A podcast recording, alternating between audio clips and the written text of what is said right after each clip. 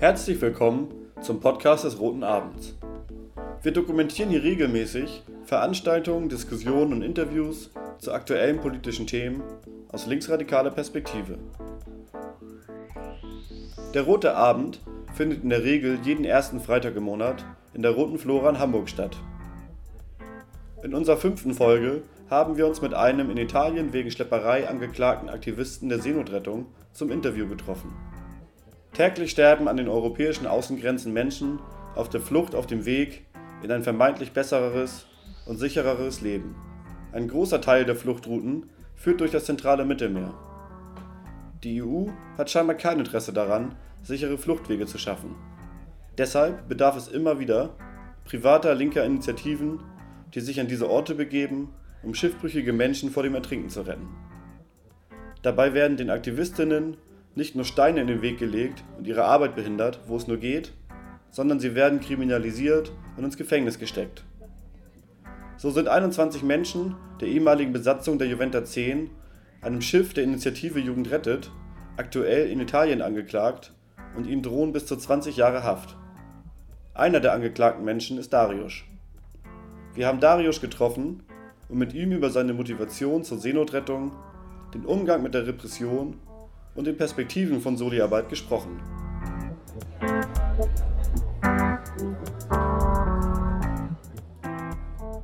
Vielleicht kannst du dich einmal kurz vorstellen und ein paar Worte zu deiner Person verlieren. Wer bist du? Was machst du? Ja, moin, ich bin Darius, ich bin 42 Jahre alt, Punker aus Hamburg. Ähm, ich arbeite hier im Hafen als Schipper.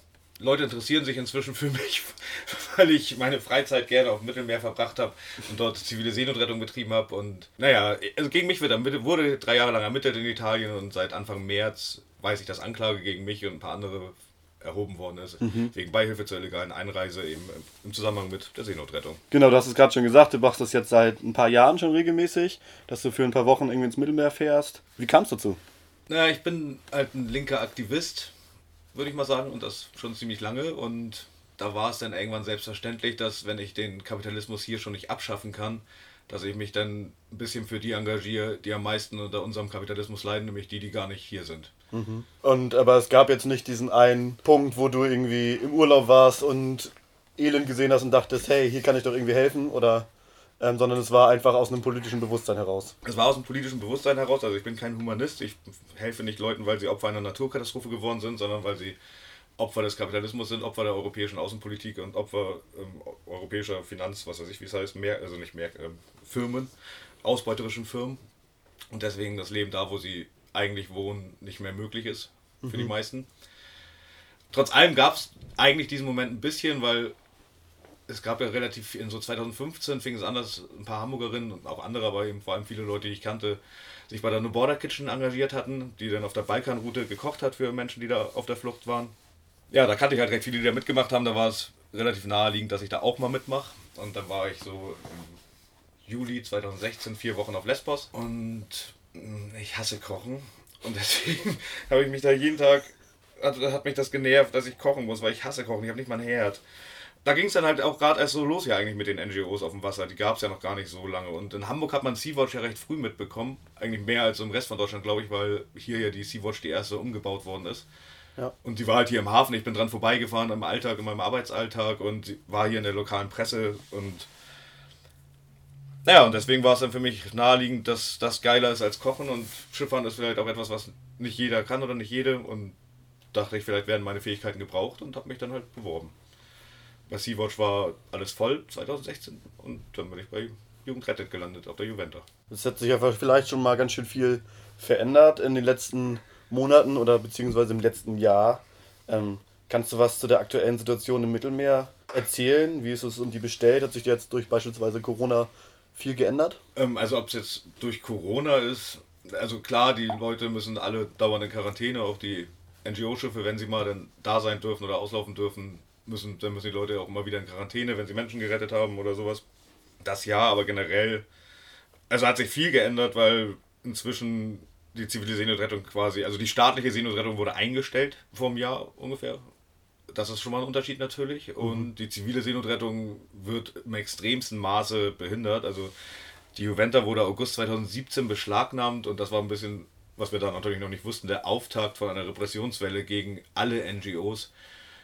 Die also immer wieder unmöglich, also Zwischenzeit, also ja immer wieder unmöglich macht, dass Schiffe auslaufen, immer wieder wird den, werden sie sozusagen daran gehindert auszulaufen unter absurdesten Gründen, also an den Haaren herbeigezogene Gründen wie ihr hattet zu viel Rettungswesten dabei bei der letzten Mission oder sowas und also sie können eigentlich auch sagen, wir wollen, dass die Leute sterben. Das wäre ehrlicher und das ist das, was sie eigentlich sagen und meinen. Ne, wenn man sich überlegt, 2016, 17, ich glaube, da waren zwischenzeitlich, gab es 12, 15 NGO-Rettungsschiffe, die da unterwegs waren. Mhm. Und jetzt gibt es, erstmal gibt es viel weniger Schiffe, weil es viele Vereine nicht mehr gibt und weil es nicht mehr so leicht ist, auch Schiffe zu bekommen. Auch das wurde absichtlich gemacht. Also früher waren die ganzen NGO-Schiffe als Sportboote registriert. Es war relativ einfach, Crew zu bekommen und solche Schiffe zu besorgen und umzubauen. Das ist aufgrund einer Gesetzesänderung in Holland nicht mehr möglich. Also auch Holland hat was dafür getan, dass zivile Seenotrettung nicht mehr so einfach ist. Ja, und dadurch müssen die jetzt halt eben so registrierte Handelsschiffe sozusagen sein und die brauchen richtige Leute mit den entsprechenden Zertifikaten und Patenten an Bord.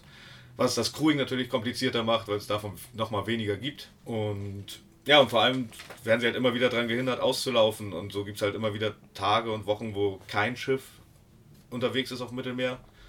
Und aber wenn dann Flugzeuge, es gibt ja auch ein paar Aufklärungsflugzeuge, die berichten eigentlich fast täglich, wenn sie dann unterwegs sind, von Booten, die unterwegs sind. Ja, die werden dann halt nicht gerettet. Sind aktuell Schiffe unterwegs? Weißt du, wie viele Schiffe unterwegs sind? Und weißt du, wie die aktuelle Situation in Bezug auch auf Frontex ist, weil sich da ja auch in den letzten Monaten relativ viel nochmal geändert hat?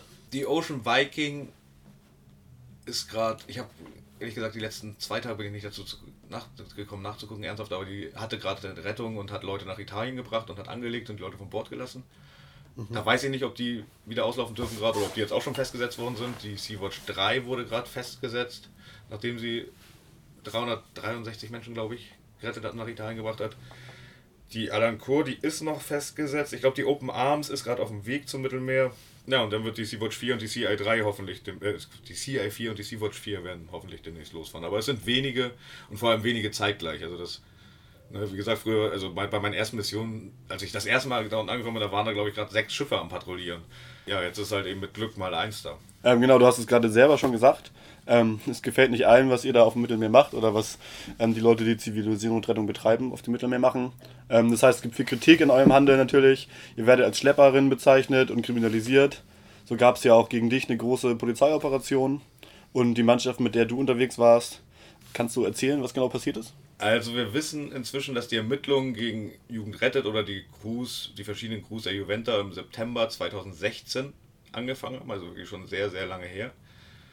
Und das fing damit an, okay, nochmal wieder einen kleinen Schritt raus. Es ist so, dass es gibt zwei Sorten eigentlich von NGOs oder Schiffen von NGOs sozusagen. Und früher waren die kleinen, sowas wie Jugendrette, Sea-Watch, CIA, das waren relativ kleine Schiffe und da waren komplett nur Freiwillige drauf. Also die gesamte Crew bestand aus Freiwilligen. Mhm. Und bei den größeren, wie Ärzte ohne Grenzen und Save the Children, die haben, die haben große Schiffe geschartert und sozusagen die nautische Crew, die Schiffscrew war mitgeschartert und nur sozusagen das medizinische Team, was die Leute versorgt hat und sowas, das waren Freiwillige von der NGO.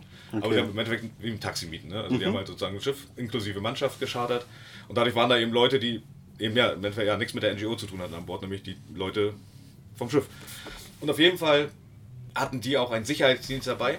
Und einer, ein Mitarbeiter dieses Sicherheitsdienstes hat, war bei seinem ersten Einsatz da unten und hat beschlossen, das, was die Leute von der Juventa machen, kommt ihm komisch vor, hat ein paar Fotos gemacht, auf denen nichts zu erkennen ist. Und als er dann wieder an Land war, hat er eine E-Mail an den italienischen Geheimdienst, glaube ich, geschickt. Die haben sich dafür nicht interessiert. Dann hat er diverse Nazi- und Faschoparteien probiert, die haben sich alle nicht dafür interessiert. Und dann hat er Salvini angeschrieben und der war sehr begeistert von dieser Information, hat sich relativ schnell mit den Leuten getroffen. Der hat dann eben regelmäßig an Salvini Berichte geschickt vom Mittelmeer. Später, als Savini die Macht dazu hatte, hat er dann sogar einen verdeckten Ermittler auf dem Schiff eingesetzt, der dann die ganzen Crew, also Computersachen kopiert hat und Crewlisten und eben die ganze Zeit darüber berichtet hat. Kleiner Neben-Fun-Fact: Der Typ, der eben für diese Sicherheitsfirma gearbeitet hat, also diese Sicherheitsfirma, der Chef der Sicherheitsfirma ist eng verbunden mit den Identitären in Italien. Also da schließt sich dann auch wieder so ein kleiner Kreis, die wiederum ja auch mal ein Schiff zwischenzeitlich hatten auf dem Mittelmeer. Also das sind mit, genau mit den Leuten, ja. die eng verbunden gewesen, die Sicherheitsfirma. Genau, und dann wurde halt eben immer weiter ermittelt. Wir wussten nicht, dass gegen uns ermittelt wird. Und wir haben auch das zur Erklärung, das Meer, das sind ja internationale Gewässer, das heißt, da gibt es niemand, der für Rettungseinsätze zuständig ist, logischerweise, weil es gibt keinen Staat, der zuständig ist. Ähm, deswegen hat sich irgendwann so ein internationaler Verbund gegründet, MRCC, Maritime Rescue Coordination Center, und die organisieren Rettung auf dem Meer, äh, in internationalen Gewässern. Gibt es überall, wo es Küsten gibt, gibt es so eine MRCCs und zum Beispiel in Deutschland ist es in Bremen und auf jeden Fall, wenn du irgendwo auf dem Meer in Seenot bist mit deinem Sportboot, egal ob mit deinem Handelsschiff, und du gibst einen Notruf ab, dann das nächstgelegene MACC kriegt diesen Notruf und kümmert sich um die Rettung. Und dieses MACC ist weisungsbefugt gegenüber jedem Schiff. Das heißt, selbst wenn du mit deinem kleinen Sportboot auf der Nordsee eine Havarie hast oder dein Motor fällt aus und machst einen Notruf, dann können die jedem Handelsschiff, was in der Nähe ist, was sie auf dem Radar sehen oder auf dem AIS, ähm, Bescheid sagen, anfunken und sagen, hier, wir sehen, dass du da bist, da und da ist jemand mit in Seenot, fahr dahin und berge mhm. den, hilf dem. Und da es kein Libyen mehr gibt, also keine libysche Regierung, gab es natürlich auch kein libysches MRCC mehr. Deswegen hat Italien freiwillig dieses gesamte Seegebiet übernommen. Das, sozusagen das gesamte Seegebiet zwischen Libyen und Lampedusa oder Italien hat das MRCC Rom koordiniert, also ja, verwaltet. Und alle NGOs haben total gut mit diesem MRCC Rom zusammengearbeitet. Das heißt, sie sind vor, bevor sie überhaupt in Einsatz gefahren sind, haben sie sich mit denen getroffen, gesagt, was für Schiffe sie haben und was sie damit machen können, was für Einsätze sie, also wie viele Leute sie an Bord nehmen können, was auch immer so. Und jede Rettung die da stattfindet oder stattgefunden hat, ähm, wurde von diesem MICC Rom koordiniert und autorisiert. Und also es ist halt so, dass man viele Boote entdeckt man tatsächlich zufällig ähm, durch Ausguck halten mit dem, mit dem Fernglas. Und dann ist halt immer gewesen, man fährt erstmal schneller, weil es wichtig ist, schnell anzukommen bei diesem Boot. Weil diese Menschen sitzen zwischen 10 und 40 Stunden auf diesem Boot und haben sich nicht bewegt, also wirklich gar nicht bewegt, weil es geht nicht, weil es viel zu voll ist. Wenn die, dieses Boot kentert, die Leute können sich nicht bewegen natürlich, die Muskeln sind total verspannt. Und das, also ich weiß, ist aus Erfahrung, es dauert so 20 bis 30 Minuten und 130 Menschen sind ertrunken. So, und deswegen ist es wichtig, schnell da zu sein. Ähm, deswegen als erstes schneller werden, wenn man ein Boot sichtet und als nächstes ist immer gewesen, das MACC anrufen und sagen, man hat diese Menschen gesehen, man hat das Boot gesehen und dann hat das ab da gesagt, was passiert. Also entweder haben sie gesagt, gebt denen nur Rettungswesten und wartet, es ist in einer halben Stunde oder einer Stunde kann ein großes Schiff da sein, was die Leute mitnimmt. Weil die Juventa war nie dafür ausgelegt, Leute nach Italien zu bringen. Ne? Die haben Leute vor Ort versorgt, haben sie mal an Bord genommen für ein paar Stunden, um sie zu einem anderen Schiff zu bringen, aber nicht so eine weite Fahrt nach Italien. Und dieses, ja, dieses MRCC, wie gesagt, eine italienische Behörde, mit der wir immer gut zusammengearbeitet haben, auf deren Anweisung wir eigentlich immer gearbeitet haben. Äh, da wären wir natürlich nicht auf die Idee gekommen, dass im selben Land gegen uns ermittelt wird, wegen dem, was wir da tun. In deren, also quasi nicht, zwar nicht bezahlterweise, deren, aber ne, unter deren Anweisung. Und viel öfter war es ja auch wirklich, also das eben war gesichtet und das war tatsächlich bei meinen Missionen sehr, sehr oft so fast, also ich würde sagen öfter, als dass wir sie gesehen haben, dass das MACC uns angerufen hat. Also die haben uns angerufen und gesagt, wir wissen, wo ihr seid, wir kennen eure Position und in zwei Stunden Entfernung von euch oder sowas ist ein Boot, fahrt da hin und rettet diese Leute. Ne, also was ja dann noch absurder macht, dass eben im Endeffekt so eine, also in Italien gegen uns ermittelt wird, wenn wir die Leute, oder auch dieser Vorwurf des, ihr trefft euch mit denen. Es gibt ja bei, bei der anderen NGO ist einer der Vorwürfe, sie hätten sich mit denen getroffen, haben den Lichtzeichen gegeben, wo sie sind oder sowas. Oder es gab schon immer diese Vorwürfe.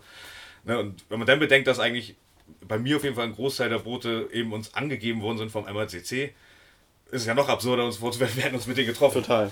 Auf jeden Fall, wie gesagt, immer sehr gut mit denen zusammengearbeitet. Und im Mai, Anfang Mai, ich war an Bord der Juventa, da hatten wir morgens irgendwie ein paar kleine Holzboote gefunden oder gesichtet und haben die Leute an Bord genommen, knapp 100 Leute. Und dann hat das MRCC uns gesagt, wo wir hinfahren sollen, wo eine andere NGO ist mit dem Schiff, dem wir die Leute bringen sollen, damit sie die nach Italien bringen können. Und während wir sie so transferiert haben, also so ein Shuttle ist sozusagen, also wir legen ja nicht mit der Juventa oder mit, mit egal welchem Schiff, von einem anderen Schiff auf, gehen wir nicht auf Seite, sondern dann macht so ein kleines RIP, ein kleines Schnellboot, Schlauchboot von uns, macht dann immer so Transferfahrten, die können immer so 10, 15 Leute an Bord nehmen und dann fahren sie rüber es dauert halt eben auch eine Weile, wenn so eine Fahrt jeweils 15, 20 Minuten dauert, ne, dann sind selbst, ja, selbst bei vier Fahrten sind dann schon anderthalb Stunden umfasst. Während dieser Zeit ist halt, hat sich das MACC bei uns auf einmal gemeldet und hat gesagt, hier, die letzten 25 Leute müsst ihr selber nach, äh, nach Lampedusa bringen. Was uns total verwirrt hat, weil es halt, also es gab keinen Grund, weil die andere NGO hat gesagt, sie können alle aufnehmen, sie haben genug Platz. Und das MACC wusste, wir bringen eigentlich keine Leute dahin, weil wir brauchen ewig, wir sind total langsam und die Leute, also es gab nur eine Toilette auf der Juventa für die Gäste und es gab keine Möglichkeit zu kochen, ernsthaft für sie und so. Ne? Also es war einfach doof für sie, es war nicht gut Wetter- und Windgeschützt. Eben mal kurz woanders hinfahren, okay, aber nicht anderthalb Tage irgendwie nach Lampedusa. Und das haben wir denen auch so begründet, dass aus Sicherheitsgründen einfach nicht vertretbar ist, dass wir es machen. Und dann wurden die immer wütender und haben uns irgendwann nur noch E-Mails in Großbuchstaben geschrieben, quasi uns angeschrien, wir müssen das jetzt machen. Wir haben es weiter verweigert. Bis sie, irgendwann haben sie dann gesagt, okay, ihr dürft noch 20 rüberbringen zu dem anderen Schiff, aber die letzten fünf müsst ihr jetzt nach Lampedusa bringen. Und fünf ist halt auch so wenig, da kann man schlecht sagen, das geht nicht, aus Sicherheitsgründen. Also man kann nicht sagen, aus Sicherheitsgründen geht es nicht. Dann sind wir schweren Herzens tatsächlich Richtung Norden gefahren, Richtung Lampedusa. Und als wir so, ich weiß es nicht mehr genau, eine Stunde unterwegs waren, halbe, haben andere NGOs uns angefunkt, die ein bisschen südlich von uns waren und meinten, nee, wir haben hier acht Boote um uns rum, die sind in Seenot oder die brauchen Hilfe, wir brauchen Hilfe, wir können die nicht alleine versorgen, kommt her. Und wir haben halt so, äh, äh, das MRCC hat, äh, die sagen, wir sollen nach Norden fahren. Und dann haben wir sie nochmal angerufen und haben gesagt, hey, die, da, da sind acht Boote in Seenot. Und sie haben gesagt, nee, absolute Priorität ist, dass diese fünf Menschen aus dem Gebiet rausgeschafft werden. Was im, also im Nachhinein noch seltsamer ist, als wir, also in so einer Situation denkt man manchmal auch anders, weil man lange nicht geschlafen hat, unter Stress ist, sonst was. Ich glaube, an dem Wochenende habe ich insgesamt 98 Stunden nicht geschlafen, fällt mir gerade ein. Ähm, ähm, naja, dreimal eine Stunde. Ähm, auf jeden Fall, ja, fünf Leute, das konnten wir halt schlecht verweigern. Auch die anderen NGOs haben immer wieder beim MRCC angerufen, sie angeschrieben, gesagt, hey, wir brauchen die Leute hier, wir kommen nicht klar mit so vielen Booten alleine.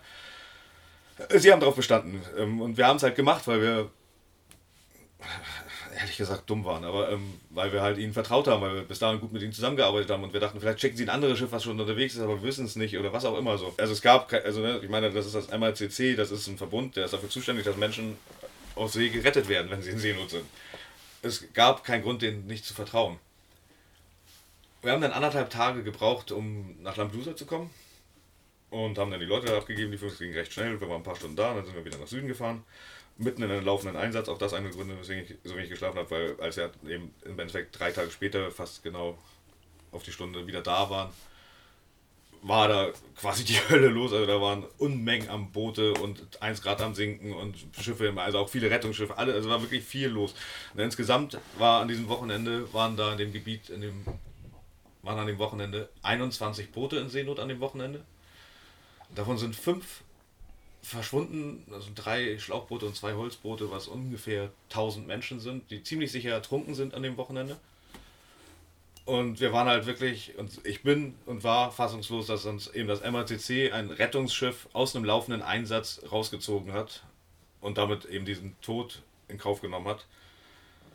Drei Monate später wurde die Juventa beschlagnahmt. Auch da hatte das MACC eine unrühmliche Rolle, aber das ist eine andere Geschichte.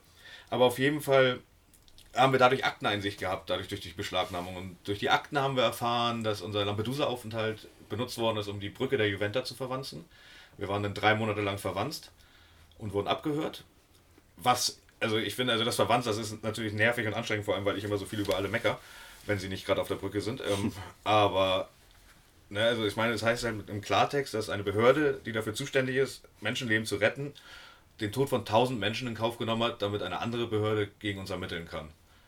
Und das sagt ziemlich viel darüber aus, was wie Europa funktioniert. Krass. Das ist jetzt schon irgendwie über vier Jahre her, dass es begonnen hat. Jetzt hat sich Neues ergeben. Ähm, wie ist denn der aktuelle Stand im Verfahren und was sind so die neuesten Entwicklungen? In Italien ist es so, dass wenn Ermittlungen abgeschlossen sind, dann reicht die Staatsanwältin oder der Staatsanwalt bei einem Richter eben ein oder bei einer Richterin, dass die Ermittlungen abgeschlossen sind. Und dann gibt es eine Vorverhandlung, wie in amerikanischen Filmen. Da wird entschieden, ob es eine Verhandlung gibt. Mhm. Aber es soll in Italien eigentlich immer zur Verhandlung kommen. Wir hatten schon vor ein paar Wochen, gab es sozusagen Gerüchte aus Italien, wo Leute, Freundinnen uns gesagt haben, dass sie gehört hätten, das wird wohl demnächst abgeschlossen sein, die Ermittlung. Und deswegen waren wir ein bisschen darauf eingestellt zum Glück. Andererseits hieß es, dass in den letzten drei Jahren auch alle halbe, alle halbe Jahr, dass sie demnächst eingestellt sind, die Ermittlung. Aber jetzt ist es tatsächlich so gewesen, Anfang März haben wir eben den Bescheid erhalten, dass Ermittlungen eingestellt worden sind, aber eben nicht gegen alle, die unter Ermittlung standen, Anklage erhoben worden sind, sondern nur gegen vier. Davon bin ich einer. Und was aber noch viel überraschender war, dass eben nicht nur gegen uns ehemalige Juventa-Leute Anklage erhoben worden ist, sondern eben noch 21 weitere von zwei anderen NGOs und sogar einer Reederei. Und also Ärzte ohne Grenzen und Save the Children, was sehr, sehr große NGOs sind. Das ist schon krass, finde ich, dass sie die angehen. Also was ganz anderes als wir, ne? eine ganz andere Hausnummer als wir. Aber das fühlt sich halt auch gut ein in dem, was insgesamt in Italien gerade passiert, weil in Italien, also da findet gerade so ein richtig großer Schlag eigentlich, kann man sagen, gegen NGOs statt, weil eben neben unserem Verfahren was nicht mehr nur unser Verfahren ist, sondern eben auf einmal so ein großes, echt großes, krasses Verfahren ist, ähm, wurde auch noch gegen Mediterranee-Ermittlungen oder ein Verfahren eingeleitet, da waren Hausdurchsuchungen und dann gegen Ärzte und Grenzen wegen eines anderen Falls von vor ein paar Jahren wurde Anklage erhoben. Äh, war noch was? Ne, ich glaube, das war es gerade. Aber genau, aber sozusagen, also, ne, also es, es geht. Und nebenbei werden halt immer noch wieder Schiffe festgesetzt in Italien. Eigentlich immer, wenn sie da sind, werden sie erstmal festgesetzt. Manche für ein paar Wochen, manche für ein paar Monate. Also, ja, da ist Italien. Und ich glaube nicht, dass es Italien im im, Namen Italiens ist, sondern ganz klar im europäischen Auftrag. Ne? Das will ich ja. hier auch nochmal ganz klar betonen. Das ist, ich glaube nicht, Italien sind die Bösen hier in Europa und alle anderen wollen das ja gar nicht, sondern also ganz, also Italien arbeitet da im Auftrag und im Namen von ganz Europa. Also das ist, ne, also es gab, also mal angefangen sozusagen chronologisch, es gab vor 2015, 14, 15 irgendwann gab es eine italienische Rettungsmission auf dem Mittelmeer, die sehr erfolgreich sehr, sehr viele Menschen gerettet haben. Und dann haben sie gesagt, hey, das würden wir gerne weitermachen, weil wir sterben Leute und ähm, wir brauchen nur ein bisschen finanzielle Unterstützung und die hat Europa verweigert, unter federführend unter Deutschland. Und ja, also eben, wie gesagt, Holland hat Gesetze geändert. In Deutschland wurden Gesetze auch geändert, damit Boote nicht mehr als Sportboote anerkannt werden können. Also das ist nicht ein italienisches Ding, es ist ein europäisches Ding und Europa will halt. Also und auch das ist ja das Traurige. Es geht ja gar nicht um uns. Ne? Also ich meine, wir, also mich kostet das jetzt halt Zeit, viel Energie, viel Geld wahrscheinlich, aber also es geht darum, dass da draußen Menschen sterben und das, also das verhindert werden soll, dass diesen Menschen geholfen wird. Und das ist ja, also, also, also ich glaube nicht, dass jemand, der ernsthaft aus der Politik kommt oder also ernsthaft sich mit sowas beschäftigt, diesen Schwachsinn vom Pull-Faktor glaubt. Weil das ist also einfach so ein Blödsinn. Also der Pull-Faktor, für die, die es nicht wissen, das sind die Leute, die sagen, die Leute gehen ja nur auf die Boote, weil sie wissen, dass wir da sind. Und da könnte ich jetzt wahrscheinlich fünf Stunden drüber reden, warum das Schwachsinn ist. Ich versuche mich kurz zu halten. Es geht los bei, die Leute gehen nicht freiwillig auf diese Boote. Die stehen da am Strand und wir hören es immer wieder, wenn sie sagen, sie, also die haben Angst, sie sehen diese Boote und haben Angst und wollen da nicht raufgehen. Sie sehen, wie viele Leute da rauf sind und sie wollen da nicht raufgehen. Sie sehen die Wellen und es ist Nacht und sie wissen nicht wohin und keiner kennt sie aus und sie wollen da nicht raufgehen. Und wir hören immer wieder, dass die Leute, die sich weigern, raufzugehen, direkt am Strand erschossen werden. Und wir hören immer wieder auch die Aussage, naja, wenn ich aufs Boot gehe, dann gibt es eine kleine Chance, dass ich gerettet werde. Wenn ich zurückgehe, sterbe ich sicher. So, das ist nicht freiwillig. Das definiere ich nicht als freiwillig auf dieses Boot gehen. Wenn man die Alternative hat, zurückzugehen in ein Lager, wo man gefoltert wird, wo man vergewaltigt wird, wo man nichts zu essen hat, wo man als Arbeitssklave missbraucht wird und wo man totgeschlagen wird. Wenn das die Alternative zu dem Boot ist, dann steigt man nicht freiwillig auf dieses Boot. Damit geht's los. Ähm, dann das nächste ist, es ist ja nicht so, dass eben ein Großteil der Welt oder meinetwegen auch nur 50.000 oder was auch immer, alle eben die Leute sozusagen in Libyen geboren worden sind, da am Strand und die ganze Zeit gucken und da, da hinten ist Europa und da will ich gern hin und ich warte auf ein NGO-Boot, sondern die Leute kommen aus der ganzen Welt quasi nach Libyen, weil das gerade die Route ist. Die Routen ändern sich. Zurzeit ist es Libyen, vor ein paar Jahren war es Tunesien, vor 15 Jahren oder sowas. Also die Routen ändern sich. Zurzeit ist es Libyen, aber die Leute starten ja nicht in Libyen zu fliehen. Also das ist ja, wie, also die Leute fliehen nicht, das ist nicht der Start ihrer Flucht, ist nicht Libyen sondern das ist eine Station. Und auch das wird ja komplett weg, also gar nicht beachtet eigentlich oft bei dem Thema, dass die Leute eben vorher schon ihr Leben gefährden, wenn sie durch die Sahara durchqueren oder sonst wo, dass die Leute auf der ganzen Route immer wieder gefoltert werden, ausgeraubt werden, vergewaltigt werden, geschlagen werden und eben ihr Leben riskieren und auch zuhauf sterben. In der Sahara verhungern, äh, verdursten wahrscheinlich mehr Menschen oder beides als im Mittelmeer ertrinken. Das ist nur schwerer zu erfassen. Und dann gehen wir noch einen Schritt weiter. Die Leute verlassen ihre Heimat. Also es verlassen bestimmt auch Leute ihre Heimat, weil sie keinen Bock haben, da zu leben, weil es woanders schöner ist.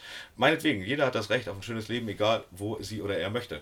Und das ist mir scheißegal, warum die Leute fliehen. Aber die Wahrheit ist, ein Großteil der Menschen flieht da, wo sie eigentlich, wo sie herkommen, flieht davon nicht, weil in Europa das Wetter besser ist, sondern weil Europas Lebensweise das Leben auf einem Großteil der Welt ähm, unmöglich macht, weil eben die Leute sich zu Tode arbeiten in Textilfabriken, weil sie sich irgendwie kaputt arbeiten in Kakaoplantagen, damit hier die Tafel Schokolade nur einen Euro kostet. Die werden in irgendwelchen Minen als Sklaven gehalten, damit die Bodenschätze für die neuen Handys rausgeraubt werden können. Die Nahrung ist da, ähm, die Boden, also alles sozusagen, und das ist alles Europa, das ist alles europäische Schuld und Europas Wille, dass eben 25.000 Menschen ähm, pro Tag verhungern, ist europäischer Wille und deswegen fliehen die Menschen, weil eben Europa dafür sorgt, im weitesten Sinne Europa dafür sorgt, das Leben auf dem Rest der Welt unmöglich ist. Und wir, ne, unser Lebensstil treibt die Menschen in die Flucht. Ne? Da eben, ja, also meine, ich genieße es auch. Ich freue mich auch, wenn eine Tafel Schokolade nicht 8 Mark kostet, was sie eigentlich, oder 8 Euro inzwischen ähm, kostet, was sie kosten müsste, wenn die Leute fair behandelt werden und fair bezahlt werden, ja. die sie herstellen oder die eben das anbauen. Und das, ja, natürlich freue ich mich oder nutze es. Also ich meine, ja, es ist ja halt eben die.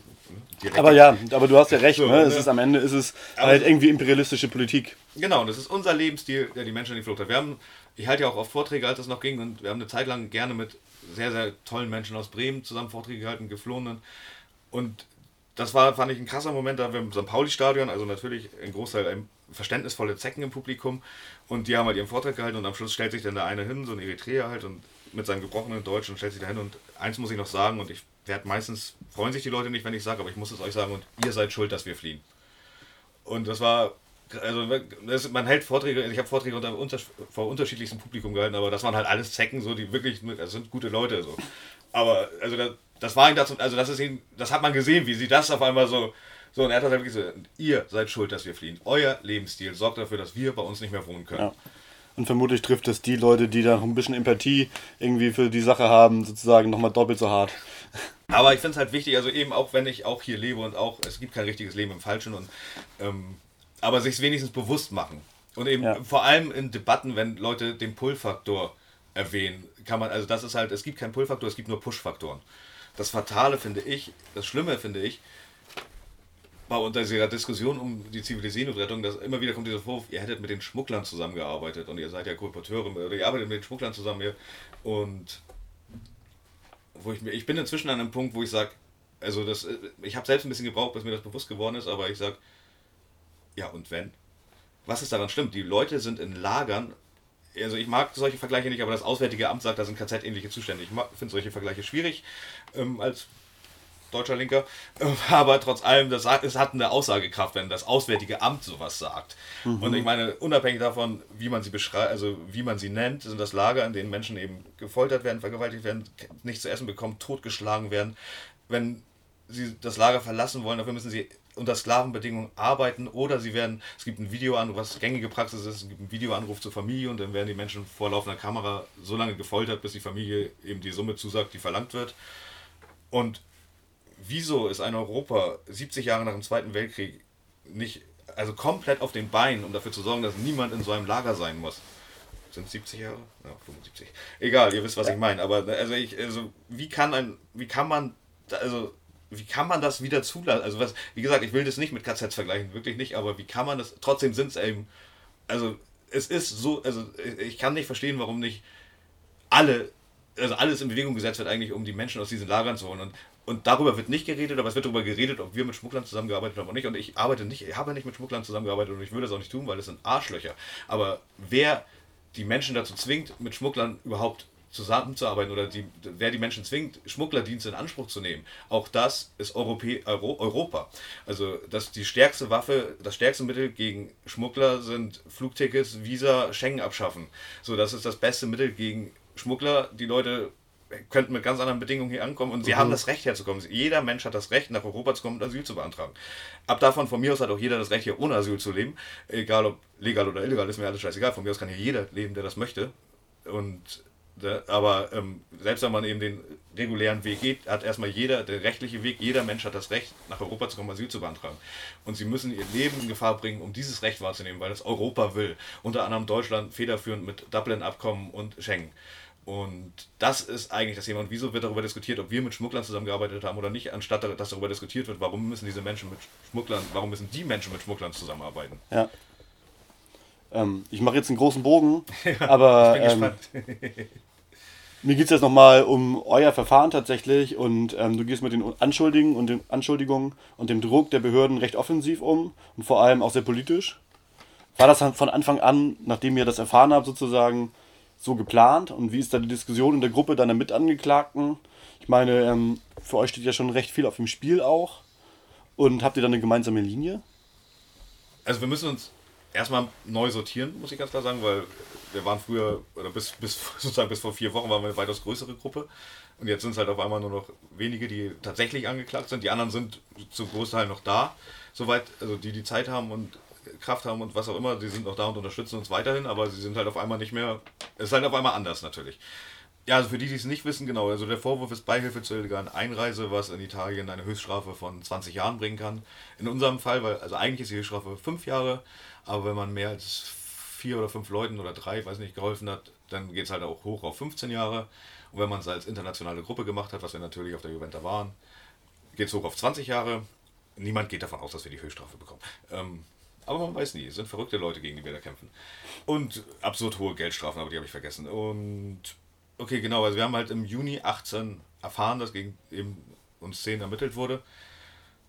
Und wir haben eigentlich sofort, mehr, also mehr oder weniger sofort, aber sehr schnell gesagt, okay, wenn die uns, wenn die uns vor Gericht zerren wollen, dann werden wir das nutzen, um aber also sozusagen um diese Öffentlichkeit nutzen, um zu thematisieren, was wir thematisieren wollen, was wir wichtig finden zu thematisieren, was eigentlich schief läuft.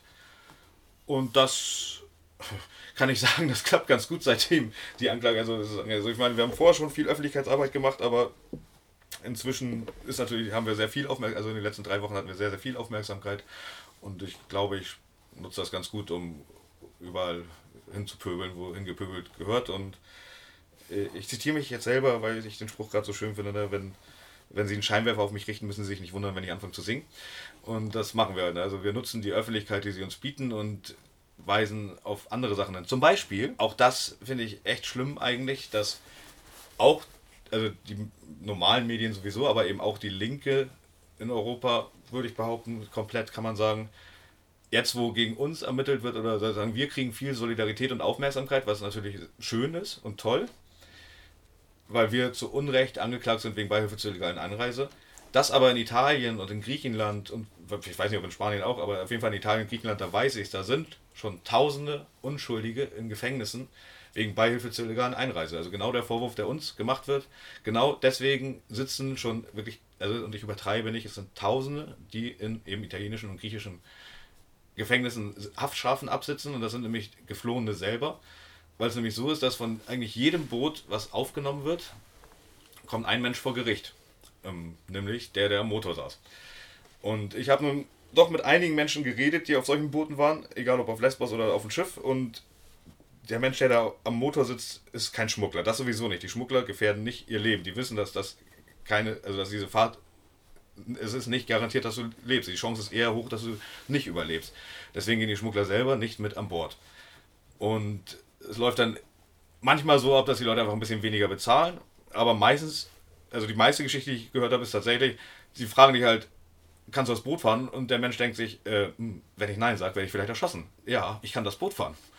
Und dann sitzen sie auf einmal am Steuer dieses Bootes, das erste Mal in ihrem Leben am Steuer eines Bootes, also am Außenborder sitzen sie dann. Naja, und auf jeden Fall kommen diese Menschen eben vor Gericht. Und da die sich natürlich keine Anwälte leisten können und auch keine Öffentlichkeit haben, werden die auch eigentlich immer verurteilt in Italien, ich weiß, also ich, okay, in Italien weiß ich, dass ich glaube, gerade knapp 1400 einsitzen und weiß aber ehrlich gesagt nicht, nicht so viele Details, da will ich mich gerade klug machen, aber in Griechenland gibt es eine NGO, die diese Verfahren sehr genau beobachtet und in Griechenland dauert so ein Verfahren durchschnittlich 28 Minuten die Leute werden zu durchschnittlich 73 Jahren verurteilt und ähm, fünfstellige Geldstrafen es ist völlig absurd und es ist halt, es geht darum, die Statistik gut zu machen, also die Schmugglerbekämpfung Statistik gut zu machen. Aber das sind halt eben auch, ja, das sind unschuldige Menschen. Also im Endeffekt, also der einzige Unterschied ist, sie waren vielleicht keine Aktivistinnen, aber trotz allem sind sie unschuldig im Gefängnis für denselben Vorwurf. Das interessiert ein Großteil der Leute halt auch nicht. Oder sie wissen es nicht, aber. Ich höre es zumindest zum ersten Mal beispielsweise.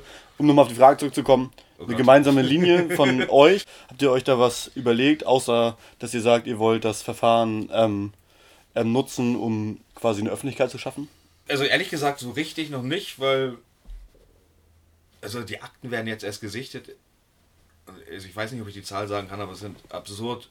Es ist eine wirklich hohe Zahl an Akten. Ähm, also auch im hohen fünfstelligen Bereich und Aktenseiten. Und ich glaube, das dauert, ein bisschen, dauert ein bisschen, dass sozusagen die Anwälte eigentlich auch erstmal sich ein bisschen klar machen, worum es eigentlich geht. Das Gute ist, ist gut schwer zu sagen, aber das eine ist, ist halt, durch diese anderen NGOs sind natürlich weitaus mehr Leute betroffen. Also ganz viel, viel mehr Anwälte, Anwältinnen beschäftigen sich gerade mit diesem Fall als bis vor drei Wochen. Ne, davor waren es halt unsere drei aus Italien und mhm. jetzt sind es halt, glaube ich, zehn oder 15, keine Ahnung, ich weiß nicht, wie viele die anderen haben, aber ne, und das ist natürlich gut. Und das ist natürlich auch für uns im Endeffekt gut, dass auf einmal zwei so starke NGOs auch mit betroffen sind.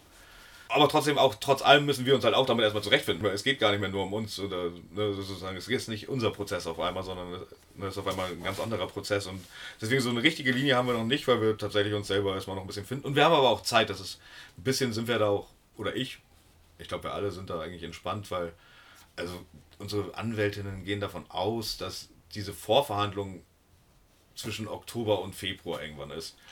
Ne, und dann dauert es wahrscheinlich wieder nochmal, bis der Prozess losgeht. Und die gehen davon aus, dass der Prozess zwischen fünf und acht Jahre dauert. Also wir haben es nicht eilig. Okay.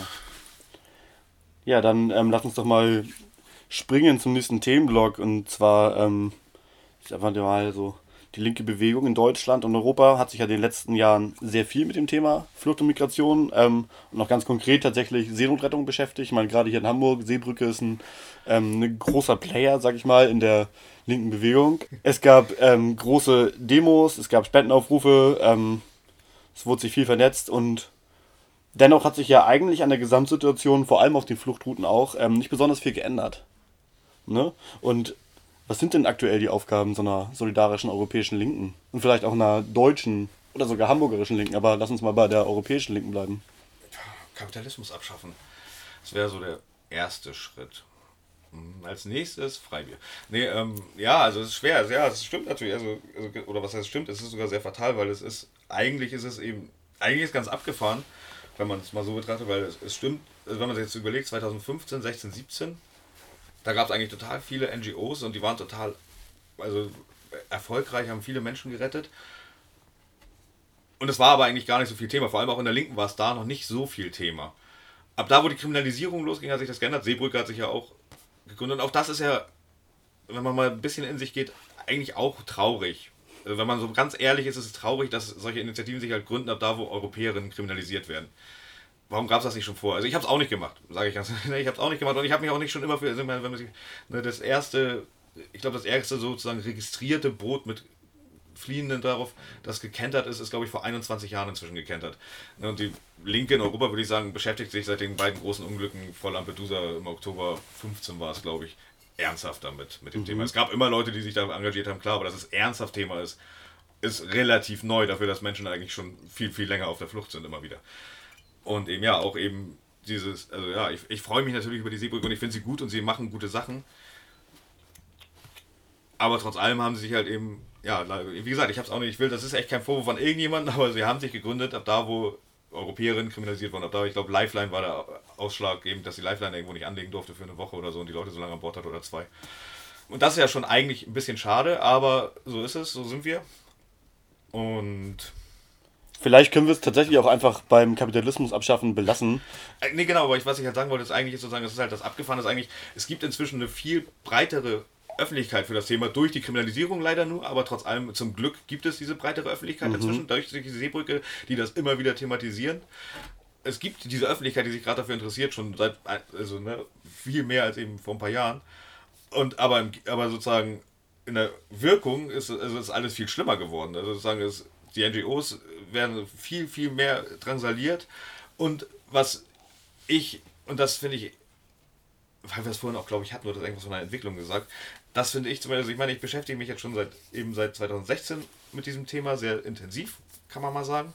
Und ich bin in den letzten ziemlich genau zwölf Monaten ungefähr, kann ich sagen, fast im Wochentakt überrascht gewesen, wie hemmungslos sie, also die ähm, staatlichen Akteure in diese Geschichten geworden sind, wie offen sie Gesetze brechen, wie egal ihnen Leben geworden ist. Also früher, also ähm, vor ein paar Jahren, da gab es so eine staatliche Seenotrettung und sie haben bei weitem nicht alle gerettet und vielleicht auch halbwegs lieblos, aber sie haben Menschen gerettet, sie haben, sie waren da. Mhm. Und also sozusagen, sie haben halt, eigentlich war es ein bisschen so, wir gucken so mit einem Auge hin. Irgendwann haben sie angefangen, das Auge auch noch zuzudrücken ähm, und jetzt ist es ihnen halt einfach, also sie zeigen halt richtig eindeutig, und das so richtig hemmungslos, wie egal ihnen das ist. Und noch eigentlich noch perverser. Es gab Fälle, mehrere Fälle, wo zum Beispiel äh, gerade die maltesische Küstenwache äh, hat sich ganz groß hervorgetan, indem sie ähm, am Boot rangefahren ist, die schon in maltesischen Gewässern waren, denen ein bisschen Wasser gegeben hat und die Koordinaten von Sizilien gesagt haben, fahrt dahin. Also das, das ist so abscheulich und unmenschlich und, und bricht Gesetze. Oder eben am Boot rangefahren, es gab ein Boot, das war, also das trieb da, die Leute waren, also der hat nicht mal mehr Motor, glaube ich, und es gab sozusagen Fotos von einem Flugzeug irgendwann und ein paar Stunden später und auf einmal, also sozusagen bei dem später hatten sie auf einmal Rettungswesten an, die von Malta kamen. Also da muss, eine maltesische Küstenwache muss hingefahren sein, den Leuten Rettungswesten gegeben haben und wieder weggefahren. So und sowas halt. Und ja, dieses offene, eindeutige, die, oder eben immer wieder gibt es Boote, die in Seenot sind und die MACCs werden angerufen und die gehen einfach nicht mehr ran oder machen nichts. Und dann berichten in den sozialen Medien, das ist halt auch das Abgefahrene durch, das hat sich halt auch geändert, dass es in den sozialen Medien alles viel vertreten ist. Dadurch kriegt man sowas ja auch noch live mit. Also man kann ähm, durch zum Beispiel so NGOs wie Alarmphone äh, live also quasi mitverfolgen, wie ein Boot in Seenot ist und über Stunden, über Tage sich nicht drum gekümmert wird. Und dann, dann sagt, ja, und jetzt ist irgendwie da, jetzt blutet einer, jetzt da, also, und dann haben sie Aufnahmen vom Telefonaten, die sie mit denen führen, wo die Leute am Verzweifeln sind, am Schreien. Und man kann live den Leuten im Internet inzwischen beim Sterben zugucken und auch die Rettungsleitstellen können das und machen nichts, greifen nicht ein. So. Und das ist halt nochmal was anderes als wegzugucken, finde ich irgendwie. Das ist, unter, also das ist schon mehr als unterlassene Hilfeleistung. Noch schlimmer treibt es, und da schließt sich der Kreis zu der Frage vorhin endlich, Frontex in der Ägäis. Ich war ja auch letztes Jahr drei Monate auf der Mare Liberum in der Ägäis und auch schon mal früher im Monat. Und die Ägäis, da ist das alles ein bisschen anders als auf dem zentralen Mittelmeer. Die Ägäis ist ein sehr kleines Seegebiet. So an der schmalsten Stelle sind das acht Kilometer oder sechs Kilometer von der Türkei nach Griechenland, also nach Lesbos. Da sind sehr, sehr viele Boote unterwegs. Und das ist eine hochmilitarisierte Zone. Da ist halt die griechische Küstenwache, Frontex und die türkische Küstenwache. Und die sind da verstärkt, also richtig doll unterwegs und die sind schon immer bekannt dafür, dass sie da Arschlöcher sind. Also wenn du bei YouTube Refugee Boat Hellenic Coast Guard, also griechische Küstenwache und Refugee Boat eingibst, dann findest du schon von vor zehn Jahren Videos, wie sie über Flüchtlings über Boote rüberfahren mit ihrem Schiff und versuchen zum Kentern zu bringen. Aber das machen sie, das ist halt eigentlich haben sie immer versucht, dass die Öffentlichkeit das eigentlich nicht so mitbekommt und das ist ihnen halt inzwischen egal. Die Leute, die auf den Booten sind, haben inzwischen halt eben auch manchmal Handys dabei und dann kannst du live in irgendwelchen Facebook-Gruppen senden sie quasi Videos mit irgendwie und dann kannst du dazu sehen, wie die griechische Küstenwache an so ein Boot ranfährt, den Leuten irgendwie mit Stöcken auf den Kopf haut, irgendwie mit einem Messer in den Schlauch reinsticht, die Benzinleitung vom Motor durchschneidet und wieder wegfährt. So völlig offen, ungehemmt so, ne? Oder noch geiler, perverser, also das ist so alles ja schon eigentlich völlig abgefahren, dass sowas möglich ist. Also, dass sowas, also ich finde es immer wieder manchmal seltsam, wenn ich es erzähle, weil das klingt so, das klingt schon, also in einem Film würden die Leute sagen, das ist aber übertrieben. Also das ist jetzt ein Film, wo irgendwie eine europäische Küstenwache an einem Boot ranfährt, wo Menschen drauf sind, die kurz davor sind zu ertrinken und anstatt sie zu retten, schneiden sie den Schlauch auf. Dann, oh Mann, Alter, jetzt übertreibt man nicht. Aber das passiert da halt fast täglich. Oder eben mit durch Wellen zum Kentern zu bringen oder wieder in türkische Gewässer zurückziehen, was ja auch illegal ist. Was letztes Jahr ganz neu modern war, und das finde ich auch nochmal eine ganz neue Qualitätsstufe an Perversität ist, dass sie, also so Seeschiffe haben immer so Rettungsinseln. Also so, die fallen ins Wasser und dann ist das wie so eine Pyramide, so eine kleine schwimmende, geht halt nicht so schnell unter, aber hat halt eben auch keinen Antrieb oder sowas und die haben letztes Jahr, ich weiß gar nicht wie viele sind, 25, also auf jeden Fall richtig viele Fälle, wo eben Leute, die äh, gerettet worden sind von Booten auf solchen Rettungsinseln auf dem Meer ausgesetzt worden sind. Was so schon richtig, richtig geil ist. Also ich meine, du setzt Leute aus, irgendwie auf eine, so einer Rettungsinsel, die du von einem Boot gerettet hast, das ist schon, das ist schon pervers. Und äh, die Griechen haben es aber dann nochmal noch perfektioniert und haben tatsächlich sogar auch schon Leute aus Lagern geholt. Die sind zu Leuten in Lagern, die schon im Lager drin waren, am Festland, haben gesagt, hey, wir wollen, gerade vor kurzem war das, sie haben gesagt, hey, wir wollen Corona-Test machen, haben sie deswegen mitgenommen, haben sie dann irgendwie erstmal in so einen Container gesperrt, da verprügelt und dann haben sie sie auf so einer Rettungsinsel irgendwie aufs Meer gestellt. So. Also, das ist ja jetzt eine krasse Story. Also, Kannst du sagen, was der Grund war, also was dahinter gesteckt hat? Die schieben halt die ganze Zeit, also ich, ich kenne die Zahl, ich kann mit Zahlen so schlecht merken, aber die haben letztes Jahr haben die, also wirklich es waren weit über 1000 Leute, die illegal einfach zurückgebracht wurden. Und da gibt es immer, okay. also gibt's, dadurch, dass eben auch in der Türkei äh, NGOs aktiv sind oder eben oder auch einfach nur dadurch, dass die Leute inzwischen Handys haben, das, also das macht sowas manchmal einfach, ne? die Leute können halt anrufen und sagen, ja, ich bin auf einmal wieder in der Türkei. So. Haben dann halt Bekannte, die noch im, in Griechenland sind, im Lager oder kennen irgendwelche NGOs, was auch immer. Also es gibt halt einfach Kontakte und es gibt halt dadurch halt einfach inzwischen immer wieder Berichte und diese illegalen Pushbacks finden ja auch nicht nur in Griechenland statt. Also dann können wir können ja das Ganze, das können wir um ganz Europa rumgehen. Wir können jetzt zur Balkanroute gehen, wo es einfach immer wieder Berichte gibt, wo Leute wirklich, und ich meine, da sind irgendwie im Winter, da waren Minusgrade, hat Schnee gelegen und die Leute wurden irgendwie von europäischen Polizisten irgendwie verprügelt irgendwie alle Sachen wurden ihnen weggenommen, die wurden angezündet vor ihren Augen und dann wurden sie irgendwie nackt irgendwie im Wald ausgesetzt bei Minusgraden. Dann lassen Sie nochmal zurück zur Frage kommen. Also, oh Gott, was, wa was wäre denn die Aufgabe einer solidarischen europäischen Linken, um genau da zu intervenieren und genau das, was passiert, quasi anzuprangern, sich dagegen irgendwie politisch zu organisieren? Ich glaube, es ist traurig, aber einfach Empathie zeigen. Also das ist nämlich das Einzige, was den Leuten hier fehlt, ist Empathie zeigen.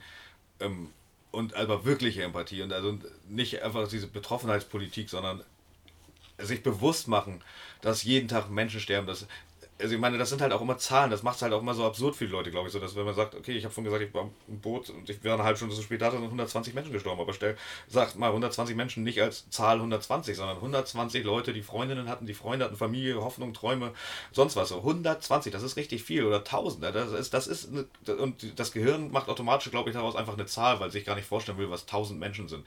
Oder eben das, ja, in Karatepe wohnen, ich glaube, 7.500 Menschen ich will es gar nicht wohnen, aber siebeneinhalbtausend Menschen, die seit September, äh, seitdem sie in dieses Lager gezwungen wurden, nachdem sie davor fünf Tage auf der Straße fast zum, also durch Nahrung, also ihm wurde die Nahrung verfolgt, die haben nichts zu essen gehabt und die waren so schwach, dass sie kaum noch gehen konnten und dadurch sind sie in dieses Lager freiwillig gegangen.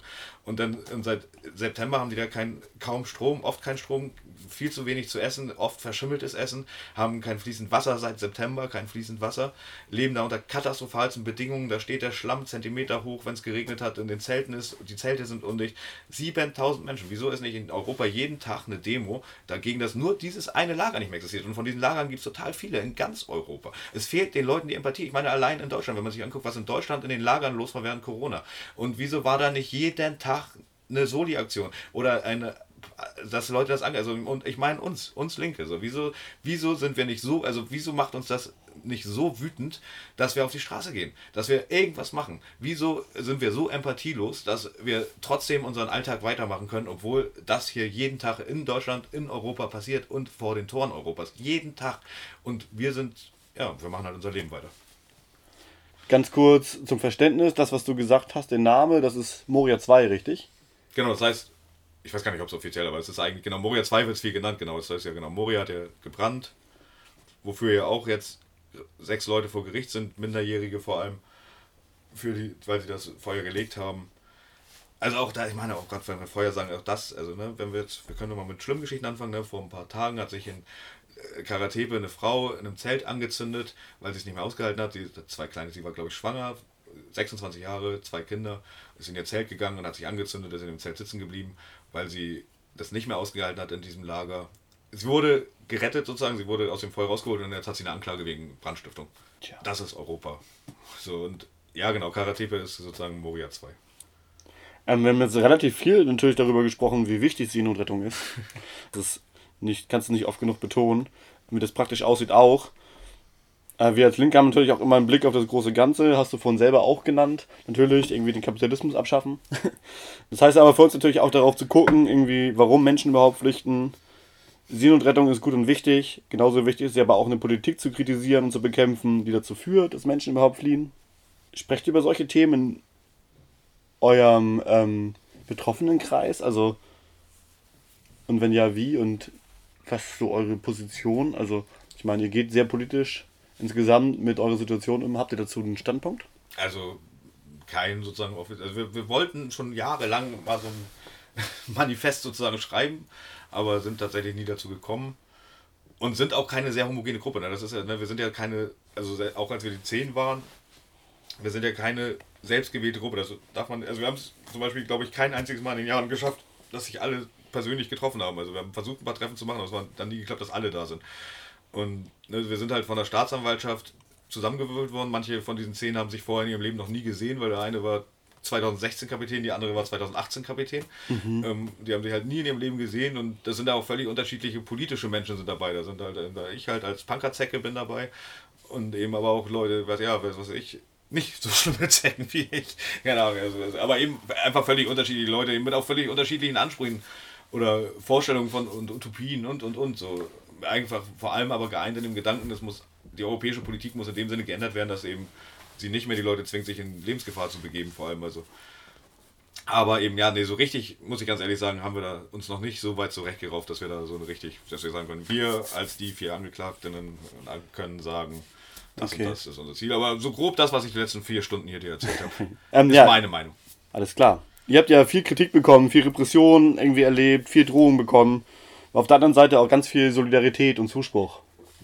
Ähm, jetzt, wo es so aussieht, als ob die Verfahren bald tatsächlich starten, oder noch nicht bald, aber wo das Ganze näher gerückt ist, was können solidarische Menschen tun? Was hilft dir und deinen Genossinnen und Freundinnen ganz konkret? Also mir persönlich hilft immer Kümmel und Kümmerling.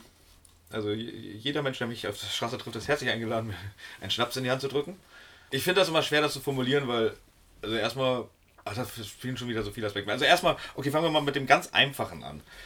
Ähm, das Allereinfachste ist für Leute, die diese technischen und haptischen Fähigkeiten haben, ist sozusagen, wir haben soziale Medien, Twitter, Facebook, Instagram, wo wir überall Juventa 10 heißen und da sind zum Beispiel tolle Kommentare, nette Kommentare. Die anderen freuen sich immer über nette Kommentare. Ich bin Punker, mir ist das egal, aber die anderen freuen sich, wenn unter Posts von uns nette Kommentare stehen oder wenn sie sogar verbreitet werden. Und auch damit bestimmt man ja auch so ein bisschen so einen gesellschaftlichen Diskurs.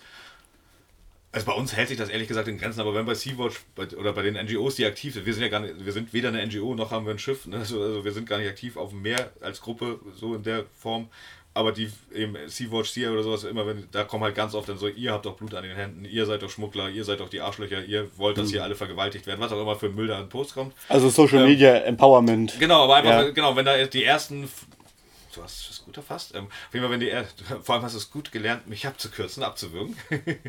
ähm, ja, wenn die ersten fünf, sechs Kommentare unter so einem Post was Positives sind und dann kommt jemand, der sich noch nicht mit dem Thema beschäftigt hat, auf so eine Seite und sieht, da sind fünf, sechs positive Posts, dann informiert er sich vielleicht anders objektiv, als wenn mhm. die ersten 5, 6 Posts was Negatives sind. Und eben, ja, wie gesagt, die, also auch die anderen Gruppen freuen sich natürlich einfach immer über positive Kommentare, weil ja. das gibt dann, dann auch immer mal wieder Kraft also, es, also ich will hier, also keine Ahnung, was weiß ich, hier zum Beispiel Freundinnen hier aus St. Pauli haben gerade so eine Aktion gestartet, die fand ich, also ich, ich war sehr gerührt, die haben sozusagen Rundmail geschrieben mit, hier, wir haben das und das Banner entworfen, ihr könnt bis dann und dann uns eine E-Mail schicken und dann könnt ihr bei uns so ein Banner kaufen, dann machen wir das für euch und dann könnt ihr das dann raushängen. Mhm. Das war sowas ist natürlich immer rührend, wenn Leute an einen denken und eher, wenn es coole Leute sind, natürlich auch. Ähm, ja, ansonsten, ach, Solidarität mit uns zeigen, indem ihr den Kapitalismus abschafft. Aber gibt Aber es konkrete Handlungsempfehlungen? Also habt ihr ein Spendenkonto beispielsweise? Gibt es ähm, andere Sachen, die man gerade tun kann, um wirklich die Situation von euch, jetzt ganz konkret, die, die ihr angeklagt seid, zu verbessern? Also ja, wir haben ein Spendenkonto. Ähm, ich muss aber ganz ehrlich sagen, ich finde es gerade nicht so wichtig, uns zu spenden, weil wir sind relativ gut aufgestellt finanziell. Also wir rechnen damit, dass der Prozess so irgendwas zwischen 600.000 und 700.000 Euro kosten wird. Ist aber schwer zu sagen im Voraus, weil Italien, also Italien hat ein bisschen anderes Rechtssystem. Also man muss auch so die. Ja, man muss halt, glaube ich, was weiß ich, die wir mit. Wir wurden ja abgehört und dafür sozusagen diese Aufnahmen von, dem, von der Wanze, das sind, glaube ich, weiß nicht, 200 CDs, 400 CDs oder sowas. Und die muss der Anwalt oder die Anwältinnen müssen die bezahlen, damit sie die bekommen. So, also, und, und wenn wir Zeugen vorladen, müssen wir, glaube ich, die Reisekosten. Also ich, ich kenne es nicht genau, aber auf jeden Fall hat man durch sowas auch ganz viel Kosten da einfach. Und aber wir haben total viel Geld und ich glaube, wenn der Prozess wirklich losgeht, wird da auch noch mehr Geld kommen. Deswegen okay. finde ich es zurzeit finde ich es wichtiger, entweder äh, den, also wenn es explizit um Seenotrettung der geneigten Spenderin oder dem Spender gehen soll, dann eben den NGOs zu spenden, die aktiv unterwegs sind, bevorzugt Sea-Watch oder CI oder Open Arms. Aber noch sinnvoller finde ich es eigentlich immer den, also die, die am wenigsten Geld abbekommen, sind dann meistens doch die geflüchteten Initiativen selber und vor allem eben auch in den Camps. Es gibt immer, was weiß ich, die School of Waves of, School of Waves of Hope zum Beispiel, die schon in Moria eine Schule betrieben haben und jetzt auch wieder aktiv sind und auch inzwischen in anderen Camps Schulen betreiben als Gruppe und es gibt da die, also Moria weiter, was weiß ich, es gibt diverse Gruppen in diversen Camps oder eben auch, wen ich auch sehr wichtig finde, sind tatsächlich die direkt gerade die Leute auf den Routen oder in den Camps mit Nahrungsmitteln oder sonstigen Gütern versorgen. Also gerade auf der Balkan, es gibt Gruppen, die halt die Leute auf der Balkanroute versorgen mit Nahrungsmitteln, Hygieneartikeln und sonst was. Also das finde ich alles gerade wichtiger als uns, definitiv. Ja, ja. Ich okay, aber das ist ja vollkommen legitim so. Wir sind jetzt am Ende angekommen. Gibt es von dir noch was, was du richtig gerne loswerden möchtest und ein paar letzte Worte zum Ende des Gesprächs? Äh, danke, dass ihr uns eure Aufmerksamkeit geschenkt habt. Danke, dass ihr als Gruppe uns eure Aufmerksamkeit geschenkt habt und schafft den Kapitalismus ab. Ich muss Montag zur Arbeit, ihr habt ein paar Tage Zeit. Ja, vielen Dank, Darius. Wir danken dir sehr für das Gespräch und wünschen dir und deinen Freundinnen und Genossinnen für den kommenden Prozess ganz viel Kraft. Unsere Solidarität habt ihr. Tipptopp.